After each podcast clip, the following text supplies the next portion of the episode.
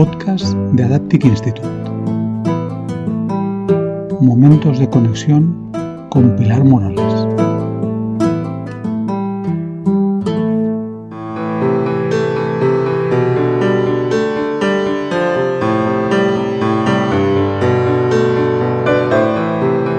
Cuentan una bella historia que contiene un aprendizaje tan profundo que es capaz de llegar a los espacios más ocultos de la mente, conmoviendo amablemente al corazón. La encontré hace años en un libro que hablaba del corazón y de la mente, y desde entonces me ha acompañado como una inspiradora melodía que me ha facilitado el acceso como la magia de la música, a corazones que sufrían por guerras ya acabadas. Esta es, precisamente, una historia de guerras acabadas y de espacios escondidos a los que no tienen acceso las noticias sobre el fin de las batallas, manteniéndose estados defensivos aunque los ataques finalizasen hace tiempo. Cuentan que durante la Segunda Guerra Mundial, en el punto álgido de la expansión japonesa en el Pacífico, los nipones habían dejado algunas guarniciones en todas las pequeñas islas que se desperdigaban por la inmensidad del océano.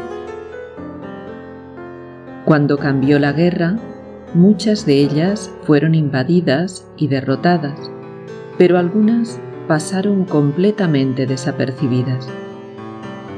En otras islas quedaron soldados o supervivientes aislados que se ocultaron en cuevas, en algunas áreas que eran inaccesibles. Pocos años después, la guerra terminó. Pero como esos supervivientes no se enteraron de ello, continuaron con la lucha conservando lo mejor que podían su oxidado armamento y también sus viejos uniformes, completamente aislados, ansiosos por volver a reunirse con sus mandos. En los años que siguieron a la guerra, muchos de esos soldados fueron descubiertos cuando disparaban sobre los pescadores, los barcos de los turistas o los nativos. Con el paso del tiempo, estos descubrimientos fueron cada vez menos frecuentes. El último tuvo lugar 30 años después de que la guerra hubiese terminado. Imagina la situación de ese soldado. Su gobierno le ha reclutado, entrenado y enviado a una isla de la jungla para defender y proteger a un pueblo de la amenaza exterior. Y como ciudadano obediente y leal, ha sufrido todo tipo de privaciones y de batallas a través de los años de combate.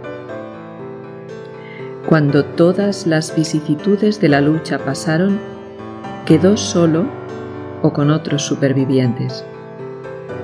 Durante todos esos años llevó a cabo la lucha lo mejor que pudo resistiendo contra obstáculos increíbles. A pesar del calor, de los insectos y de las lluvias tropicales, él siguió adelante, siempre leal a las instrucciones recibidas de su gobierno hacía ya mucho tiempo. Imagina qué trato merece este soldado cuando se le descubre. Sería muy fácil reírse de él y quizás incluso llamarle estúpido por haber continuado una guerra que había terminado hacía ya 30 años. En lugar de ello, siempre que uno de esos soldados era localizado, el contacto se realizaba con sumo cuidado. Alguien que hubiese desempeñado un alto cargo en el ejército japonés durante la guerra se ponía su viejo uniforme, sacaba del armario su espada de samurái y en un viejo barco militar se aproximaba a la zona donde el soldado perdido había sido avistado. El oficial recorría la selva a pie, llamando al soldado hasta dar con él. Una vez en contacto, el oficial daba las gracias al soldado, con lágrimas en los ojos, por su lealtad y su bravura, al seguir defendiendo a su país durante tantos años. Luego, le preguntaba sobre su experiencia y le daba la bienvenida por su regreso. Solo después de algún tiempo se informaba al soldado de que la guerra ya había pasado y que su país estaba de nuevo en paz, de modo que ya no tenía necesidad de luchar más. A su vuelta a casa se le recibía como a un héroe, con desfiles y medallas, y la gente le daba las gracias y celebraban su espíritu combativo, así como su retorno a casa con los suyos.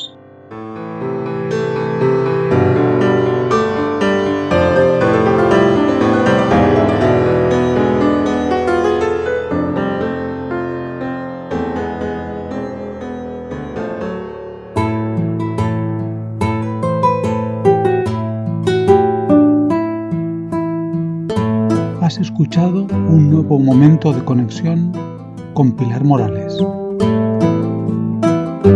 podcast de Adaptic Institute.